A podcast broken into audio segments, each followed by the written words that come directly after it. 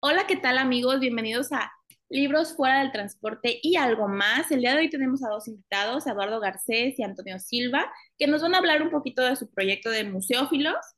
Eh, hola amigos, ¿cómo están? Hola Mar, muy buen día. Gracias por la invitación.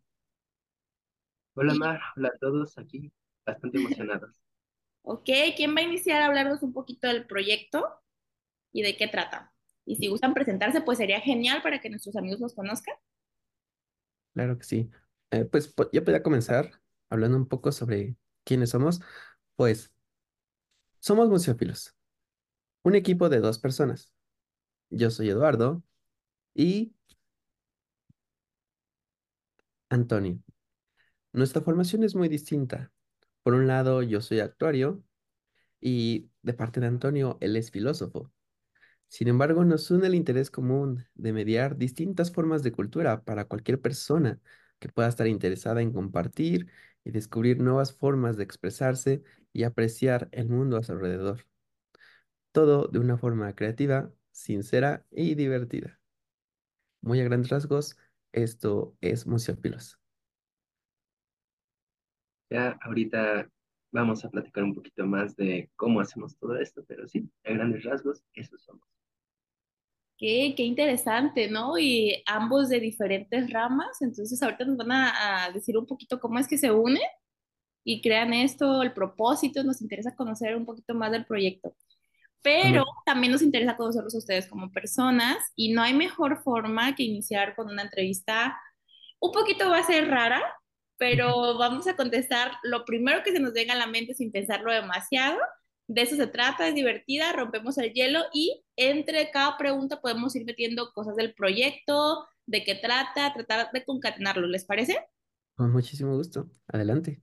Ok, Adelante. ambos van a tener como un espacio para contestar la misma pregunta. Eh, si quieren, eh, establecemos un orden. Iniciamos con Eduardo y posteriormente con Antonio, ¿les parece? Ok. Va, De esta forma contestamos. Son 30 preguntitas muy sencillas. La primera es, ¿cuál es el acto que más repiten con las manos? Interesante. Pues, según yo no tengo, no hago ninguno en particular. Yo diría escribir, quizás a lo mucho chasquear los dedos. eh, me parece que, bueno, cuando estoy escuchando música, muchas veces como que hago el movimiento de algunos instrumentos, como que tocar el piano, o, me gusta mucho el bajo, sobre todo cuando es el slap del bajo, así que como ese movimiento del slap. Lo, lo hago constantemente, a veces ni siquiera cuando estoy escuchando música, así que yo diría que sí. Ok, la pregunta número dos dice, ¿realmente admiran a alguien? Y díganos a quién, obviamente. De mi lado, sí. Y sería en este caso a algunos de, ya sea profesores o colaboradores o ex colaboradores que son, son muy respetados y tienen un, un muy buen posicionamiento, saben mucho en su, en su área y yo los respeto mucho. Mm, pues prácticamente igual son, son actuarios, son matemáticos, gente exitosa profesionalmente. Yo diría, pues además de igual algunos mentores a lo largo de la carrera, a lo largo de la vida profesional, admiro mucho a Ray Bradbury, el escritor, y pues por la imaginación que tiene, la capacidad que tuvo a lo largo de su vida para tomar cosas que pueden parecer muy ordinarias, cosas que nos pasan a todos, y volverlas algo extraordinario en sus cuentos, y tal vez a este Bob Ross, por igual su capacidad de transmitir sus conocimientos, su pasión de una manera en la que todo el mundo la puede apreciar y desarrollar, sin importar quiénes sean. Es algo que me parece muy bonito. Qué muy interesante. La tercera, que quizás ahí podría acabar un poquito que nos hablen, eh, además de, de la pregunta, un poquito del proyecto. ¿Cuál dirían que es su mejor invento? Mejor invento. Ok, pues, em, pues ahora sí que de mis tareas como profesionista son, son resolver, así como el meme de resuelve. Entonces, pues, mi, mi trabajo es dar soluciones en donde trabajo, de acuerdo al giro de la empresa, de la compañía, pues las, las mejores invenciones que se me vienen a la mente es relacionadas a, a cosas que he hecho en mi trabajo. Son cosas un poco muy técnicas, pero hablando sobre el proyecto, pues una de las mejores invenciones, yo creo, es en sí sería este proyecto, porque pues de repente dije, de repente salió la idea y se la comenté a Antonio de, ¿y si hacemos esto? Es decir, una vez ya participamos eh, de una, en un, en una actividad cultural que tenía como que las bases de esto, de esto que es Museófilos, pero de repente se me ocurrió decirle a Antonio, oye, ¿y si nosotros lo hacemos? ¿Y si nos animamos a crear este espacio? Y Antonio afortunadamente me siguió la idea, le agradó y pues gracias a, a una, a un, a una pregunta de ¿qué tal si es que estamos aquí? Y me ha- yo he estado encantado con todo lo que ha pasado desde entonces. Entonces, una de mis mejores invenciones, yo diría que es esta. Es muy interesante y ahí nos podemos dar cuenta un poco de cómo surge el proyecto, ¿verdad? Este, Antonio, Y este,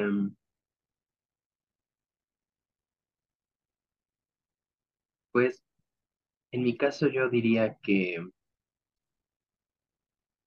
tal vez mi mejor invención ha sido como el camino que he decidido tomar eh, particularmente en lo que hago en mi vida, porque pues como persona que estudia filosofía, que ha estudiado una cosa de humanidades, realmente eh, te tienes que poner muy creativo al momento de ver qué es lo que vas a hacer una vez que terminas la escuela. Y las cosas que he ido como em, estudiando, que he ido em, aprendiendo ah, desde ese momento que terminé la carrera y dije, ¿qué es lo que quiero hacer con esto? Eh, creo que, creo que ha sido como mi mejor invención.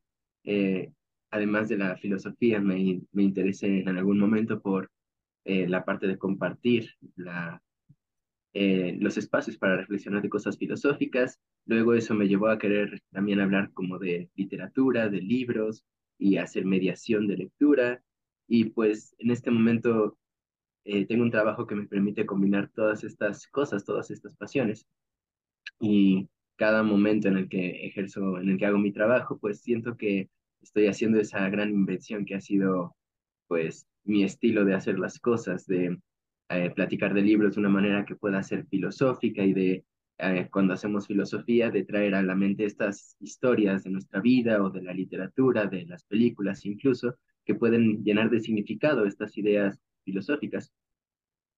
Así que, y pues es creo también de lo que eh, he tratado de llevar mucho a Museófilos, esta perspectiva, y que me gusta mucho poder expresar aquí.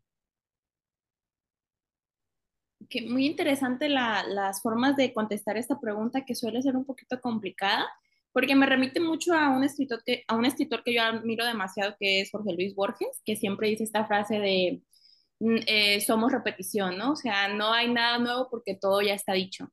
Y me gusta más que la palabra invento, eh, eh, esta resignificación que yo tenía en uno de mis profesores, por cierto, también mi formación es filosófica, entonces estoy, estoy como que muy, muy en, en, en, sincronía y entiendo mucho lo que, lo que dice Antonio, sobre todo con la parte de la salida laboral, que a todos los que salimos de filosofía nos pasa, que más, más que invento es una eh, pues resignificación de algo ya dado, ¿no? Entonces, es, está muy interesante las perspectivas que ambos manejan y cómo han logrado concatenarlo en un proyecto bastante interesante. Bien, la siguiente pregunta es la número cuatro. ¿Sus nudillos deberían tener miedo? Interprétenlo como, como ustedes gusten.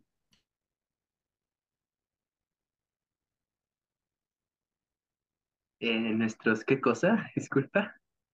Sus nudillos, o sea, sus manos hechas puños, ¿deberían tener miedo? En mi caso, no.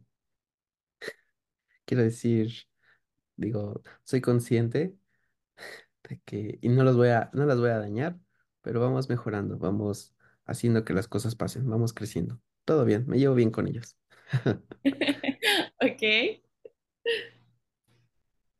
Sí, am, solo puedo pensar como en esa escena de Historia de un matrimonio, cuando Adam Driver se pone a golpear la pared y queda como los nudillos sangrando. Eh, no sé, creo que es el único escenario donde podrían estar como en peligro por cualquier cosa y afortunadamente no soy ese tipo de persona, así que creo que están bien. Ok, entonces podemos decir que ni Eduardo ni Antonio son FIFAs golpeaparedes. Eso está muy bien, eso está muy padre. No sean golpeapare- golpeaparedes, amigos, por favor. La siguiente pregunta es la número 5. ¿Hierven, ahogan o riegan? Yo digo que riego, yo riego. Y lo digo como desde el punto de vista de, me gusta compartir. En Ok. general, lo disfruto mucho y siempre que, siempre que puedo ayudar, lo hago. Inclusive, por ejemplo, podría considerarse que a veces soy un poco chismoso, en el, sentido- en el sentido de que si escucho por ahí que alguien está preguntando algo, lo que sea, y yo sé la respuesta, pues interrumpo o, o me meto ahí de chismoso y ya le digo a la persona y, ya. Entonces, en ese sentido, yo considero que, que yo riego. Muy bien. Ok. Ah, creo que también regar en esta eh, cuestión como de ver cómo vamos creciendo, em, pues sí, es- te das cuenta de que es una cuestión en la que tienes que ser constante, en la que si no haces esta acción de regar, pues no, ah, por más que pase el tiempo, no vas a ver frutos, no vas a ver resultados de lo que tú esperas un día. Y pues yo, yo tengo plantitas, un montón de plantitas, y siendo muy honesto, de vez en cuando sí se me olvida regarlas, y te das cuenta de cómo las cosas se ponen feas cuando no lo haces. Y pues es por eso, es por eh, a veces no tener esa constancia que hace falta. Entonces, pues siento que es, sí es regar ah, y pues tratar de ser constante, aunque a veces pueda ser difícil. Ok. Muchas gracias por la respuesta. La número 6. ¿Cuál es su primer recuerdo? Recuerdo Pues, consciente, ¿verdad? Porque a veces podemos tener recuerdos y no los hacemos conscientes. Entonces, el primer recuerdo consciente que digan, de eso me voy a acordar y lo, cata lo catalogo como mi primer recuerdo, aunque no sea en el sentido más estricto de la palabra, ese, ¿no? Híjole, pues yo tengo varios, sí, sí tengo varios recuerdos de cuando iba en el kinder. Más atrás ya no, ya no soy del todo consciente.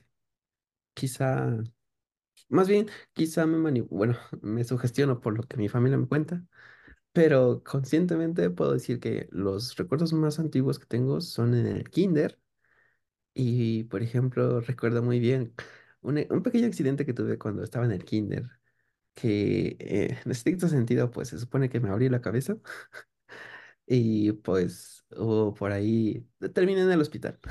Entonces, recuerdo, sí recuerdo cómo pasó, luego instantes después del momento, y luego me recuerdo, me recuerdo que yo estaba acostado en, en una, pues tal cual era una, en un hospital, en una, en una sala de hospital, ya tal cual me estaban atendiendo los médicos, y recuerdo que no lloré. Recuerdo perfectamente que me estaba, ah, me estaban haciendo cosas, pero no lloré. Obviamente lo sentía, pero no, realmente no era mucha molestia. Entonces, esos son de mis recuerdos que he tenido. También otro, perdón, es otro accidente que tuve eh, cuando estaba aquí en casa y tuve un pequeño accidente con una bicicleta fija. Yo tendría como unos tres, cuatro años y recuerdo como una escena ahí y luego otra escena, otro flashback que estaba igual atendido por médicos. Pues digamos que cuando era niño llegué a tener algunos accidentes, quizá. Afortunadamente nada graves. Y pues, pues por la anécdota quedaron. Solo fue un pequeño susto, todo bien. Esos serían los recuerdos que tengo más presentes, los más antiguos de cuando era niño. Muy bien. Antonio. Pues ah, yo tengo uno que supongo que debía tener como unos dos años, es más o menos consciente, Eh, es mucho como de sensaciones. Eh, recuerdo que estaba acostado en una cama, recuerdo que me estaban, que mi mamá me estaba agarrando las piernas, me las estaba moviendo, como haciendo movimientos de bicicleta. Me acuerdo que ella hacía mucho eso cuando estaba así de muy, muy, muy chiquito. Recuerdo esa sensación y recuerdo que estábamos enfrente de una ventana, que se sentía solecito, que estaba calientito, se sentía muy bien todo eso. Y lo más extraño de este recuerdo, o sea, solamente recuerdo estas cosas, lo de que, está, que me estaban moviendo las piernas, que estaba acostado y cómodo, que estaba pegando el solecito, pero todo eso lo recuerdo como en color sepia. Muy, muy extraño esa sensación, todo está asociado a ese color sepia y pues no es muy consciente, no recuerdo mucho más de qué pasaba antes, de qué pasaba después, de qué es lo que estaba pensando, solo eso. Qué interesante cómo juega nuestra mente a la hora de formular nuestros primeros recuerdos, trata de buscar los archivos, me imagino ahí a, las personas de nuestra mente buscando el archivo más antiguo que tenemos. muy bien, la siguiente pregunta, que es la número siete, ¿cuál es la canción que odian pero que no pueden dejar de cantar. Odio. Ah, interesante, odio. No sé. Pues eh, no creo que exactamente odie una canción. Más bien puede ser un gusto culposo, puede ser. Quizá, o que me dé pena que me vean cantando, no lo sé. Pero, a ver, se me viene rápidamente a la mente la canción de Taylor Swift, la de Shake It Off, si no me equivoco, así se llama. Quizá, porque, o sea, la verdad es que me gusta escucharla cuando corro, por ejemplo. Puede ser un gusto culposo. Yo diría esa, en sí, que realmente odio una canción, no sé. Taylor Swift, no. Ah, no es cierto. En dado caso que llegara a odiar como tal una canción, pues yo creo que la pasaría, le cambiaría y no me quedaría a cantar. Así que yo diría que Taylor Swift, esa canción. Aquí amamos a Taylor Swift, amigos, pero bueno, no, es verdad. Este, Antonio, o sea, sí lo amamos, pues, pero no pasa nada si ustedes no. No sabemos de Mar que, que sabe de filosofía y que es Swift. Muy bien. Eh, pues es muy, muy particular tal vez, pero eh, últimamente he estado jugando mucho con mi hermano, así de videojuegos. He estado jugando un videojuego muy viejo de estos de la WWE. Pues se nos hace chistosa la situación, es que seamos realmente fans y por eso cuando suena toda la música de, de estos personajes, de estos luchadores, pues como que no es algo que nos guste en realidad, pero suena tantas veces que ya está ahí metido en mi cabeza, así que muy de vez, de, realmente de, de constantemente en mi vida, últimamente he estado sonando, por ejemplo, la canción de John Cena, la de tu, tu, tu, y uh, la de Rey Misterio, la de este, Triple H, etcétera, etcétera, y pues ya como de tanto escucharlas medio me las sé, luego las ando cantando, no es que realmente me gusten, pero ya se está volviendo una cosa medio inevitable. Ok, la número 8. ¿Su mirada es sincera o puede mentir? En lo particular, la mía es sincera. Y es que también no me gusta mucho cuando las personas mienten. Eh, y afortunadamente eh, en mis círculos no hay, mm, las personas son, son sinceras, son honestas. Entonces no tengo que lidiar con eso, afortunadamente. No quisiera, sería muy desgastante, aburrido, qué pesado. Mejor no. Yo mismo automáticamente, inconscientemente, me alejaría, me alejaría de esas personas. Así que pues, afortunadamente, todo bien aquí y no, es mi mirada sincera. Eh, yo diría que también, aunque no siempre como tan voluntariamente. Soy de estas personas que aun cuando está tratando de mentir sobre algo, se le nota completamente en la cara. Si estoy eh, fingiendo que me siento de una manera en la que no me siento, se me nota totalmente en la cara. Y la única instancia en la que tal vez sí puedo controlar más esa mirada y hacerla más, más que oculte la realidad es al momento de jugar juegos de mesa, cuando tienes que poner tu poker face. pero nada más. Ok, solo para el bluff. Muy bien. Sí. Eh, la siguiente pregunta es más sencilla para descansar un poquito. Eh, la nueve es salsa verde o roja. Verde. Roja. No, no, no digas eso. Aquí somos Team Salsa Verde. Todos los entrevistados han dicho verde, ¿eh? debo decirlo.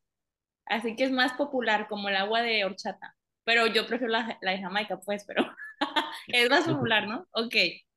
La 10. ¿Cómo les hubiera gustado llamarse a cada uno? Ah, personalmente, mm, pues yo estoy satisfecho con mi nombre. Mm, tienes un buen punto. No me, no me, nunca me he preguntado a qué nombre me hubiera gustado, qué nombre me quedaría a mí. Yo estoy satisfecho. Me agrada Eduardo, me agrada su significado, el cual es el guardián de la riqueza. Y mira, si me preguntaras qué significado le doy a esa riqueza, es la confianza que las personas depositan en mí. Para mí, yo lo, yo lo aprecio muchísimo, es un gran tesoro y me siento muy a gusto, eh, halagado que la gente pueda depositar su confianza en mí. Entonces, con ese significado yo estoy súper bien y va, va muy bien conmigo, así que estoy perfecto con Eduardo. Pues yo en mi caso, yo solo tengo un nombre, es Antonio, y pues luego no sé cómo decirle a la gente que me diga. Antonio suena como muy fuerte, Toño me suena como de señor, y Tony ya es como es para cuando estaba más chiquito. Así que pues yo sí ocupo un nombre adicional o otro nombre. Este, alguna vez lo he pensado, me gusta Julio, me gustan los nombres que llevan una U por ahí, se me hacen especiales, se me hacen bonitos, aunque me conservaría también el Antonio. Antes me, me daba, me daba un poco de cosa cuando estaba muy, muy chiquito, porque eh, me enteré que significaba algo así como el, el floreado o el que recibe flores o algo así. Y decía, bueno, eso no suena tan cool, pero pues ya este punto es algo que sí me gusta mucho. Así que pues me quedo con Antonio y agrego Julio. Ok. ¿Julio Antonio o Antonio Julio? Es muy importante el orden. Sí, sí, Julio Antonio. Ok. Muy bien. La número 11. ¿Cuál es la palabra más hermosa que han dicho?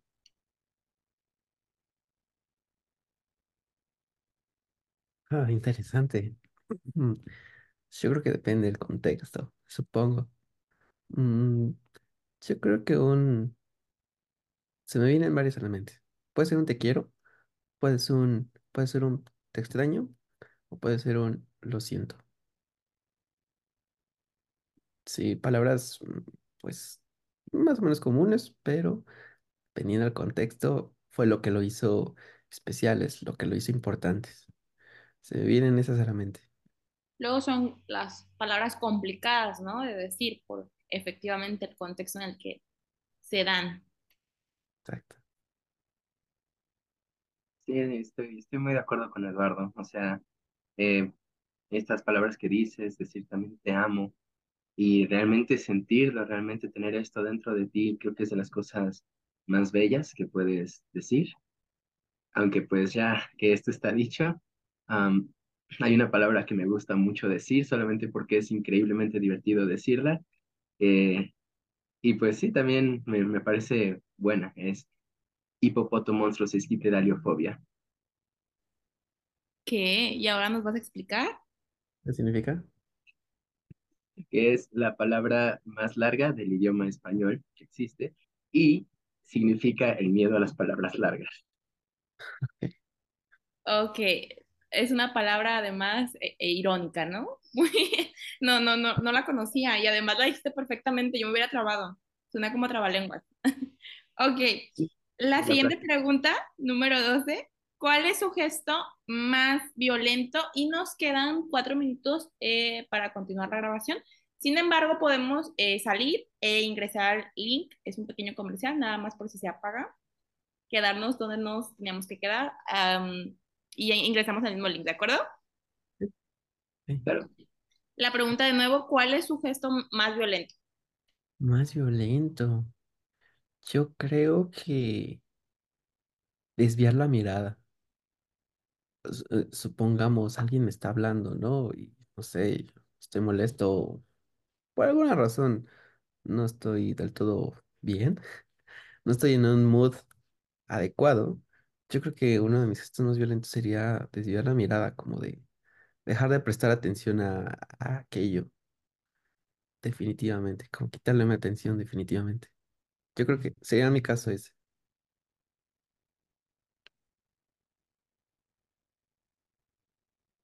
Ay, ay, ay, esto más violento. Pues alguna vez igual, cuando realmente he llegado a estar muy molesto con alguna persona, creo que, eh, pues parecido a Eduardo, como esta situación de dejar de prestar atención a alguien de manera, pues muy consciente, ¿no? Como para hacerle saber cómo te estás sintiendo. Eh, pero pues eh, yo le he llegado, lo he hecho en algún momento, eh, pues de forma más completa, como de, ah, no te quiero ver ni a la cara, no te quiero ver ni en mis mensajes, no te quiero ver de ninguna forma posible. Y pues, pues sí, eso, sin, aun, aun si no hemos hablado al respecto, sin dar alguna explicación en realidad, creo que eso podría ser.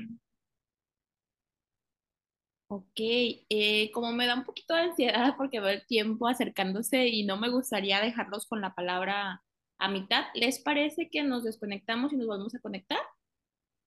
Claro que sí. Y volvemos con la pregunta para que en esta desconexión lo vayan pensando. Con la pregunta 13 que es, ¿qué tan alto pueden saltar? Nos desconectamos también, eh, cambiar el orden un poquito y contestar uno y, u otro, el que, el que primero tenga la respuesta para que no se me ponga nervioso Eduardo de ser siempre el primero. Vas, Antonio. Dale, pues. ¿Qué tanto puedo saltar? Mm, no tan alto como me gustaría. Digo, creo que cuando eres pequeño, creo que es algo que practicas mucho, saltar. Incluso puede ser una actividad en sí misma que dices, voy a irme a saltar un rato y es genial y es divertido.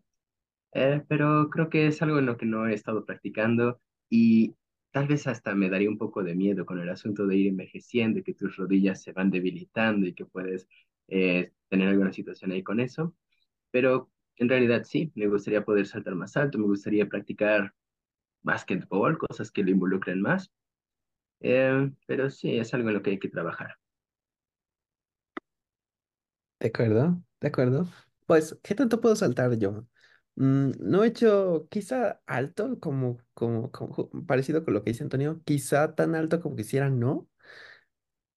Quizás alto alrededor de 50 centímetros, no lo sé. Pero eso es en cuanto a altura, pero en cuanto a repeticiones, yo creo que sí puedo saltar bastante. Porque, por ejemplo, me acuerdo cuando Antonio y yo estábamos en la secundaria, que nos conocemos desde ahí. eh, que estábamos en tercero, si no me equivoco. Entonces llega, lleg- llegamos a tener algunas como clases libres de educación física. Entonces, pues yo me agarré una cuerda para saltar y no te miento, prácticamente toda la hora de, la clase estuvimos haciendo saltos. Habrán sido como tal vez 800 tal vez 1000 saltos, no lo sé, pero sí fueron bastantitos y convencí a Antonio de que se me uniera. Entonces, pues tengo esa buena experiencia y en ese, desde ese momento estas piernas aguantaban. Entonces, creo que quizá en altura no tanto, pero en repeticiones sí, bastantito. Sí, recuerdo eso. Fueron varios cientos. Ok, la número 15, perdón, 14, eligen lo crocante o lo suave. Prefiero lo suave. Ah, perdón. Ahora respondí yo primero. Yo, yo prefiero lo suave.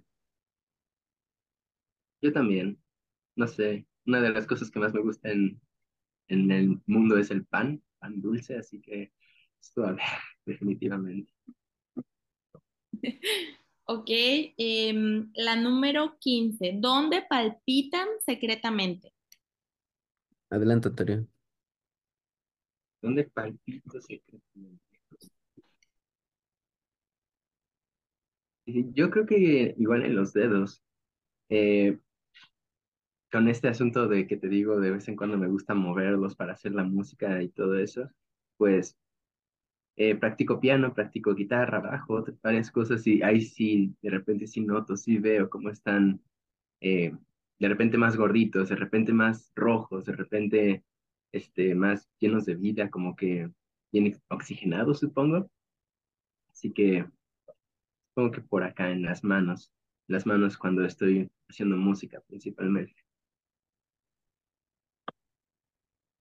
Podría decir que cor en las piernas. Mm, es que solo, solo hacer, bueno, por ejemplo, solo correr. Y pues ok, sí se siente en las piernas, pero creo que definitivamente se siente más en el corazón, definitivamente. O luego en mi trabajo me salen como esos pequeños mini infartos que de vez en cuando se aparecen y pues son directamente en el corazón. Entonces creo que soy un poco más emocional en ese sentido, no tanto como Antonio. Eh, entonces pues sería directamente en el corazón. Si no, pues diría que las piernas. Ok. La pregunta número 16. ¿En quién confían? Eh, yo confío. Ah, ah, bueno. Ah, ah, sí nos damos, ¿no, Antonio? Una y una. Sí, como ustedes sientan más cómodos, ¿eh? Perdón, perdón, perdón. Pues, ¿en quién confío? Confío en esto, en este espacio de museófilos, confío en Antonio, confío en, en otros amigos y personas muy cercanas. También confío en mí, confío en que todo saldrá bien, todo saldrá de acuerdo al plan. Y aunque no salga de acuerdo al plan, eh, tengo, considero que tengo una habilidad bastante buena para sacar el bueno, el lado bueno de las cosas, para a- aún en un escenario catastrófico encontrar una salida o, o seguir, encontrar un camino, sí o sí. En eso confío, en que, en que todo saldrá bien, en que nos va a ir bien a todos. Creo que pues también en esta parte de los amigos, la familia, los seres queridos, tienes que confiar. Confío en personas así cercanas a mí y, y pues estoy feliz con esa decisión de confiar. Y en la parte de confiar en, en uno mismo, confío en mí, confío sobre todo como eh, en tiempos recientes me he dado cuenta de que confío mucho en los valores, en, en la perspectiva que tengo de muchas cosas, de que tengo como el corazón puesto en un lugar en el que me siento feliz. Así que eh, pues siento que mientras pueda ser fiel a esta parte de mí, mientras pueda confiar en esa parte de mí, pues como dice Eduardo, las cosas saldrán bien, las cosas, pues me sentiré eh, que no estoy siendo, que no estoy traicionando esta parte de mí y eso es a veces todo lo que uno necesita. La pregunta número 18, perdón, 17, es, ¿cómo sanan? Si ya nos dijeron en quién confían, y hablaron de esta parte también este, de, las, de la perspectiva de autoconfianza, ¿cómo Ujú. dirían que sana? Y en mi caso es 100% ocupándome. Cuando estoy en un momento donde eh, necesito atravesar un proceso para mejorar en algo, para, este, para superar algún, algo difícil, me pongo a hacer un montón de cosas al mismo tiempo. Me lleno de proyectos, me, me pongo a hacer cosas en las que sienta que puedo conseguir algo, que puedo ah, lograr algo. Y en esos pequeños momentos donde me doy cuenta, este, wow, pues puedo hacer esto y esto y esto, eh, me siento feliz cuando estoy también haciendo esto, este, pues me voy sintiendo bien conmigo mismo, me voy sintiendo bien con la vida que llevo y pues reconectar con esta parte que es lo primordial, lo, lo que siempre necesitas tener ahí, ¿no? De estar bien contigo mismo, pues ya es suficiente para empezar a, a tener la fuerza para afrontar cualquier otra cosa, para sanar a través de lo que sea. Súper, súper. Pues, diferente a lo que dice Antonio, para mí, a mí me funciona darme tiempo para, para mí, como dejar de hacer justo tantas cosas. Ir lento, darme espacios para mí, para descansar, dormir bien, hacer ejercicio, leer, ir más lento con el objetivo de escuchar mis voces interiores. y reflexionar, como escucharme a mí, tal cual, cómo me siento, cómo me hizo sentir esa situación, qué fue lo que originó el problema, realmente, qué hubo, qué hay detrás de todas esas emociones. A mí me funciona eso, te digo, dar- darme, darme tiempo para mí, lo, lo he puesto en práctica y me ha funcionado después de dos semanas quizá, es que descubrí la solución o descubrí la respuesta, el origen de que me hizo estar en esa situación. Y una vez, una vez adquirido el conocimiento, pues adelante, pues a comenzar a retomar donde nos dejamos, continuar y pues, ¿qué sigue? A mí me funciona eso. Dos perspectivas de una pregunta muy, muy interesante. Eh, número 18, ¿a qué sabe su arrojo? Mm, Perdón, el arrojo. Ajá, sí. mm, ¿Qué sabe? Mm, Yo no creo que picante. Yo creo que como un tema, un, una sensación fresca, como si te, como si te comieras una Halls, que sientes como respiras y todo, todo el aire pasa, como eres más consciente de ese flujo. Yo creo que más bien sería esa sensación, algo así. Yo diría que una comida muy rica y muy, muy grasosa, muy pesada, porque creo que es como esa sensación de cuando estás haciendo algo que sabes que te va a gustar, que va a ser emocionante, que va a ser eh, agradable, pero al mismo tiempo tienes como esa sensación de como de una, eh, una náusea que te está ahí, un vértigo que está ahí en tu estómago, en tu ser, que te, que te detiene tal vez un poquito de hacerlo, de arrojarte. Entonces, sí, como es, es algo eh, dulce, sabroso, pero al mismo tiempo un poco pesado a momentos. Ok. Número 19. ¿Quién quisiera que les envíe cartas? ¿Y por qué? Ah,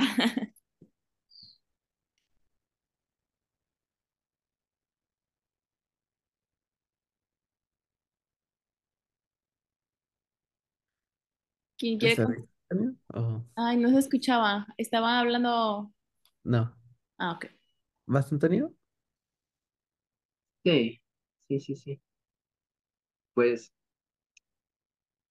pensando en las cartas como este formato ya eh, muy diferente a cómo nos comunicamos actualmente, pues pienso en las personas con las que no he hablado en mucho tiempo, personas que en algún momento fueron importantes en mi vida y pues por una u otra razón ya en este momento no, no nos comunicamos. Entonces, una carta puede ser una gran forma como de echar ahí en- de un solo jalón todas las cosas que, eh, que, que se han pensado, que se han sentido en este tiempo y que te da este espacio para digerirlas, que te da este espacio para analizarlas y reflexionar tu respuesta. Entonces, si, si me pudiera escribir alguien una carta así, creo que estaría bien que fuera una de estas personas y yo estaría emocionado de responder ese tipo de cartas. Súper genial.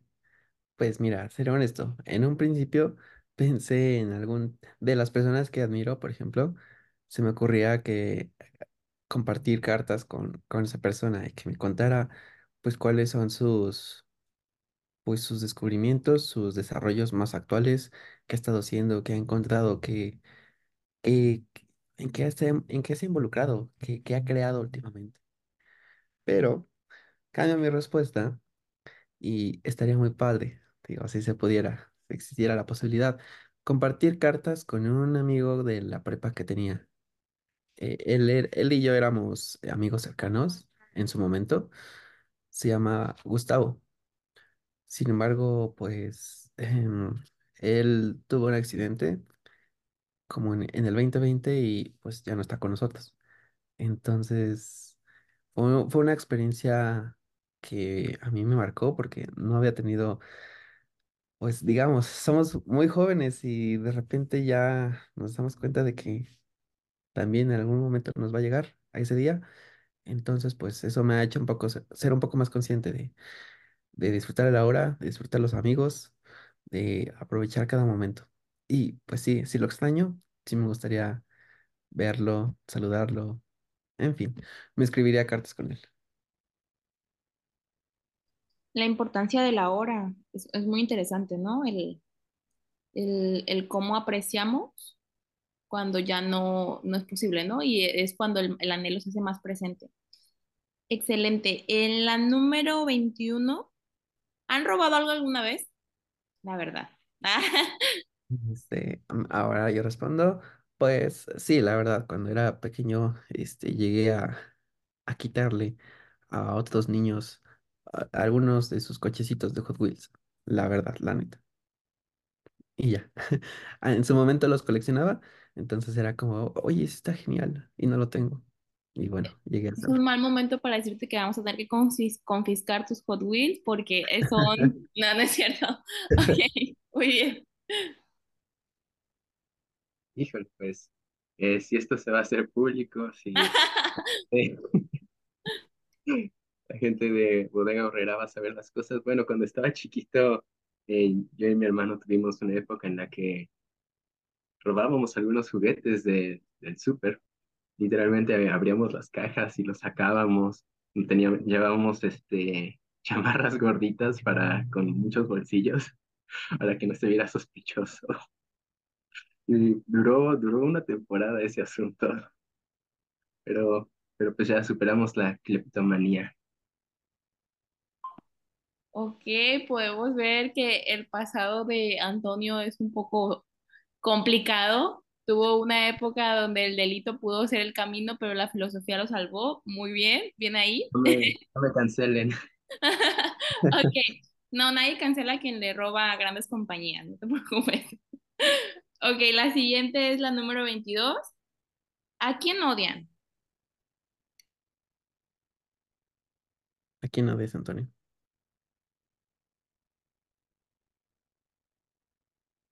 ¿Quién odio?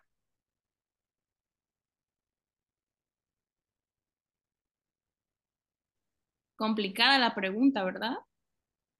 Y está interesante. Siento que cuando, cuando era más joven eh, tenía como muy claro, no sé, recuerdo que cuando estaba en la prepa, por ejemplo, era como, ah, sí, One Direction, Justin Bieber, ah, cosas así como, odio a estos sujetos o quiero distanciarme de este tipo de cosas, nada que ver conmigo. Y decía, sí, los odio.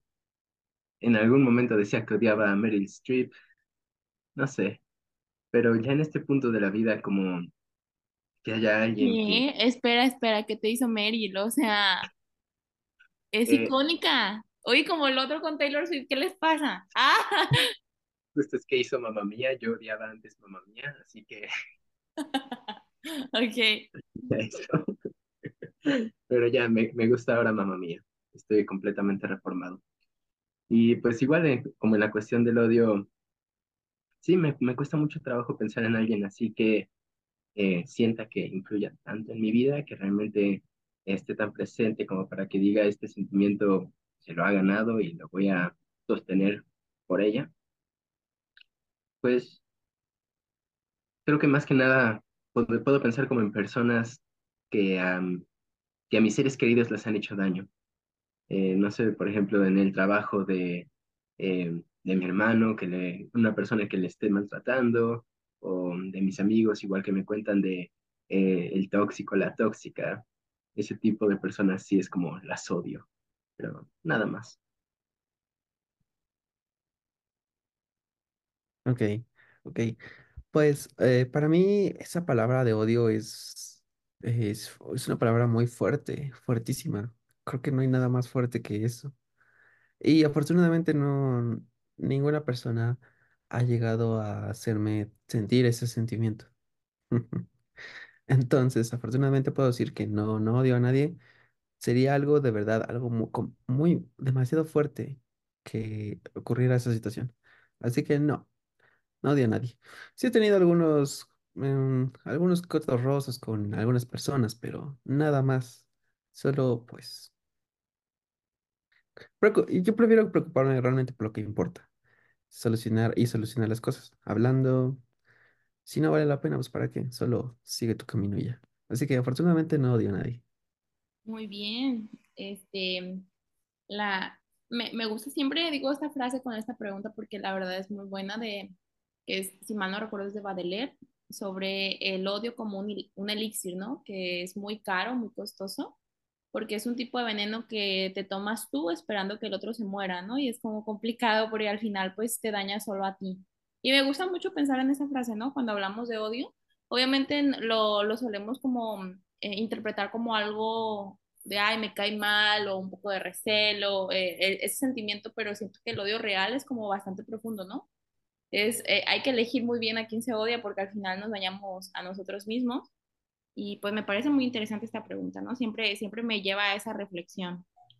La siguiente es, em, ¿cuánto dolor soportan? Soportan. Ah, ya pues, ya no voy a ver TikTok. Ese, pues eh, yo creo que Sí, yo sí me considero tolerante al dolor. Te, les comentaba ese recuerdo que tengo cuando estaba en el kinder y estaban haciendo, estaban interviniendo los doctores. En esa situación no estaba llorando y recuerdo que también al- saliendo los médicos le dijeron a mi papá, su hijo no lloró. Es como, ok. Por ejemplo, cuando me enfermo, yo prefiero salir de la enfermedad rápidamente y si tengo que pasar por inyección, de hecho las prefiero, así de, doctor, ¿no me puede recetar una inyección para salir de esto ya rápido? Y vamos. Eh, también recuerdo que me saqué, por ejemplo, las cuatro muelas del juicio de un jalón y pues sí fue incómodo, pero nada, nada mortal, nada tan, tan grave, o no lo sentí así. Entonces, en general, siento que sí soy tolerante al dolor. Pues estoy con Eduardo en esta parte como de resistir, de ser bueno soportando el dolor físico.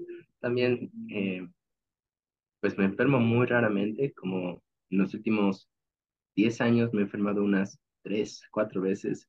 Realmente tengo muy buena salud en ese sentido, soy resistente eh, a cualquier cosa física, pero soy muy suave emocionalmente, soy muy, muy sensible. Eh, todas las películas de Pixar me hacen llorar. Eh, ayer estaba viendo em, Demon Slayer, se muere Rengoku, yo lloro. Spoiler. ya muy, ya de un tiempo Ah, para los que escuchen, ah, ya no se arruinó el, ah, de que estás en mi lista, Antonio Silva. Ah,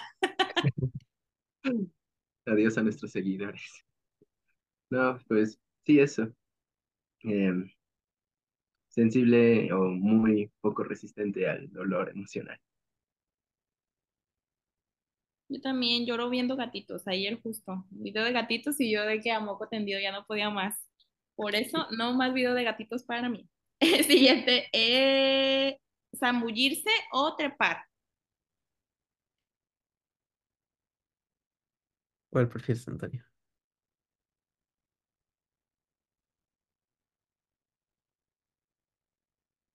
Yo digo que trepar. Sí, la, no sé, trepar, o sea, terminas llegando a un lugar más alto, estás constantemente haciendo esfuerzo y cuando llegas a la cima de donde quiera que estés trepando, pues se siente más esa satisfacción y sobre todo, pues puedes ver el resultado del esfuerzo que has estado haciendo en esa nueva vista, en esa nueva perspectiva que alcanzas cuando, cuando llegas a la cima y a trepar. Y salen unas muy buenas fotos para Instagram, ¿no, Antonio? Ok, pues en ese sentido, yo prefiero, cuando pienso en zambullirme, pienso en una situación incómoda para respirar, la verdad. Y pues algo oscuro, como aumenta la presión.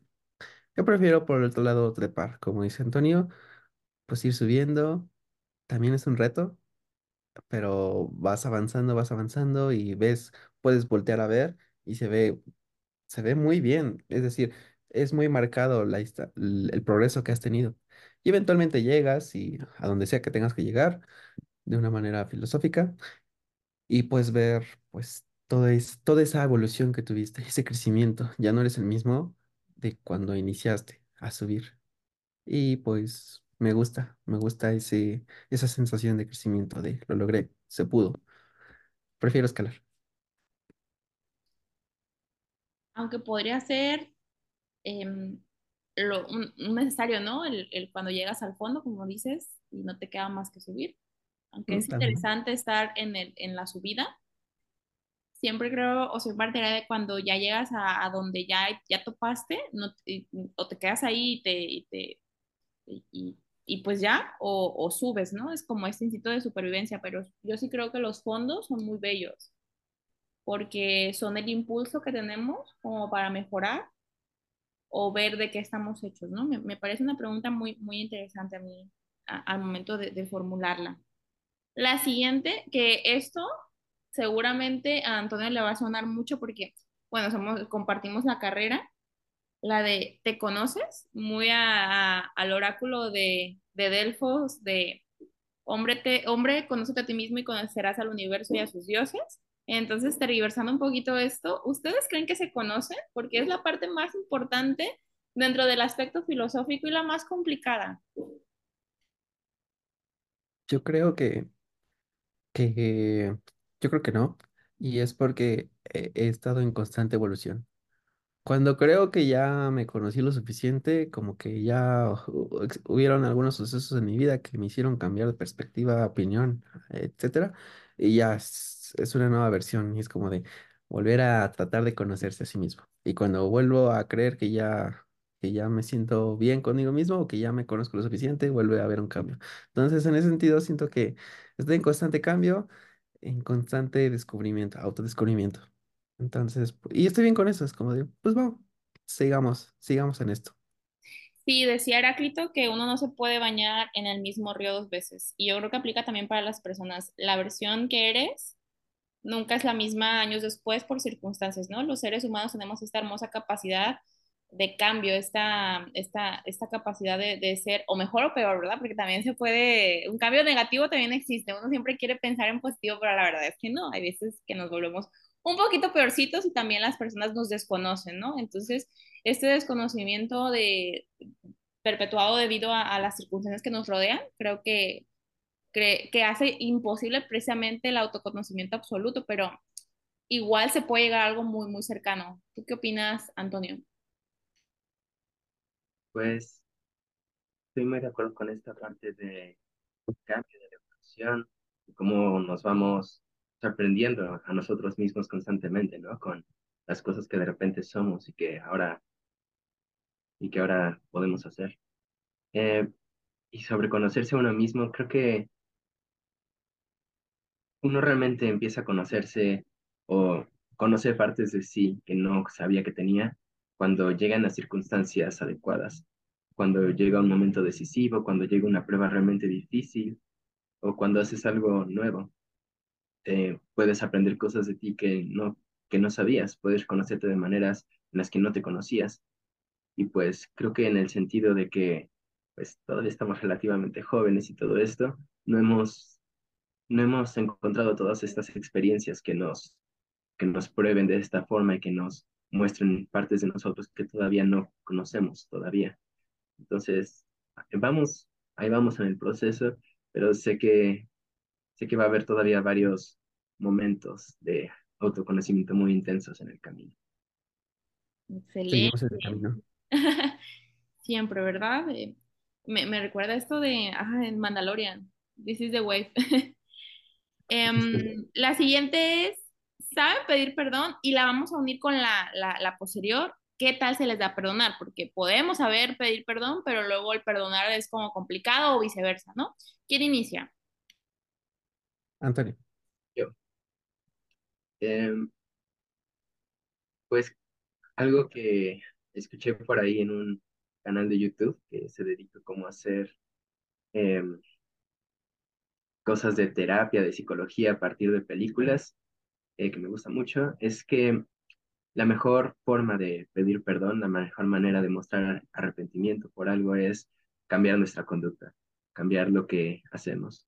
Entonces, pues definitivamente es importante comunicar y es algo que yo siempre trato de hacer, comunicar el arrepentimiento, comunicar de lo mal que nos sentimos y que queremos que las cosas mejoren. Y, y es importante decirlo, pero al mismo tiempo es importante mostrarlo, mostrar que nos sentimos de esta forma y la única manera de hacerlo es cambiando nuestra conducta. Y sobre qué tan buenos es perdonando, pues es algo muy complicado. Creo que el perdón es algo, es algo que eliges una vez. Dices, voy a perdonar a esta persona y, y a partir de ese momento tienes un cambio de conductas, porque a veces eh, por el hecho de decir voy a perdonarte no se va toda la amargura, no se va todo el dolor, no se va todo lo difícil, pero decir te perdono es tomar constantemente esta decisión de cuando aparezcan estos sentimientos, yo voy a combatirlos, yo voy a eh, pensar de otra manera sobre ti, sobre la situación, y no voy a dejar que estos sentimientos sean lo que me determine.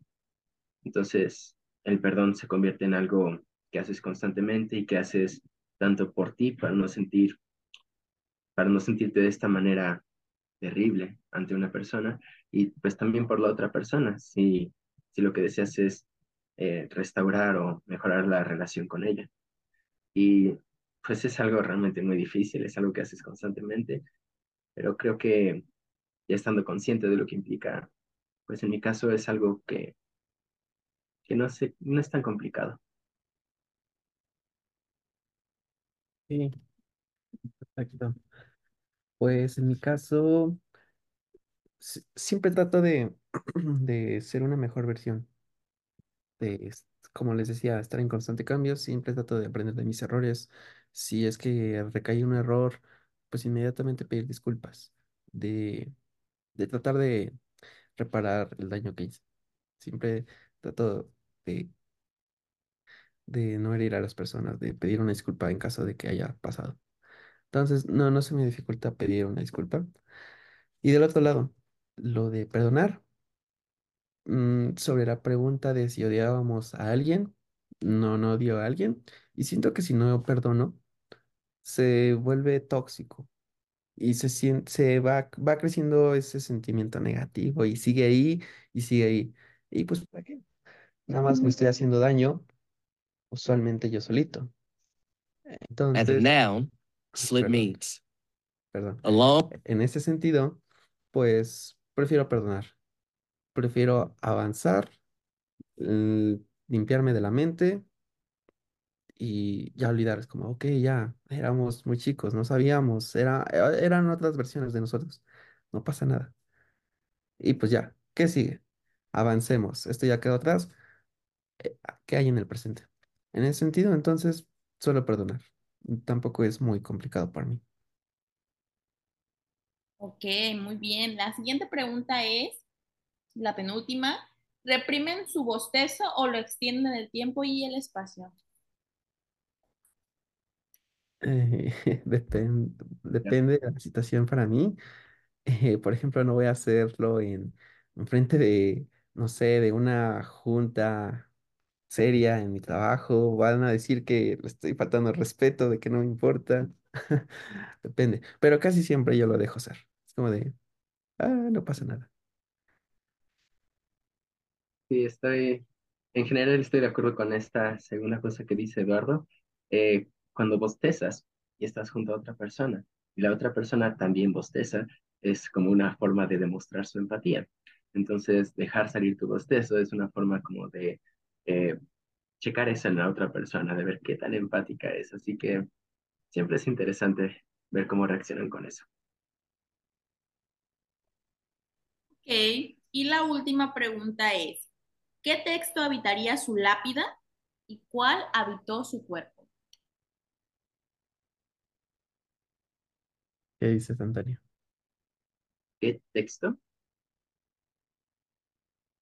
Sí, ¿qué texto habitaría su lápida? O sea, su... pues sí, la, la tumba. Así. ¿Y cuál habitó su cuerpo?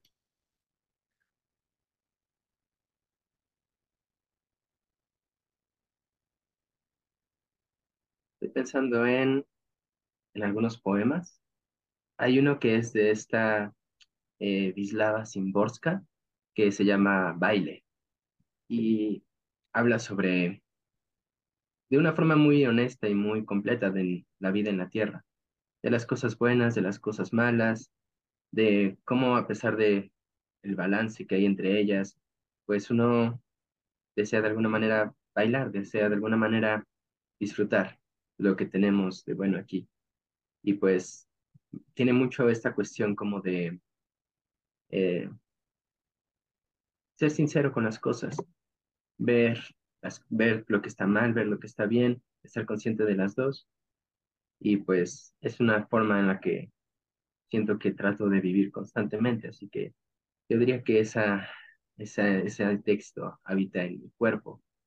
Y para, y para mi lápida, pues tal vez eh, la letra de esta canción de George Harrison, All Things Must Pass, todas las cosas deben pasar, que es, mucho sobre esta reconciliación con todo lo que nos pasa, con los finales, con las cosas dolorosas y con las cosas felices también, de estar, estar ahí sabiendo que van a terminar también en algún momento y aprovecharlas por, esa, por ese motivo.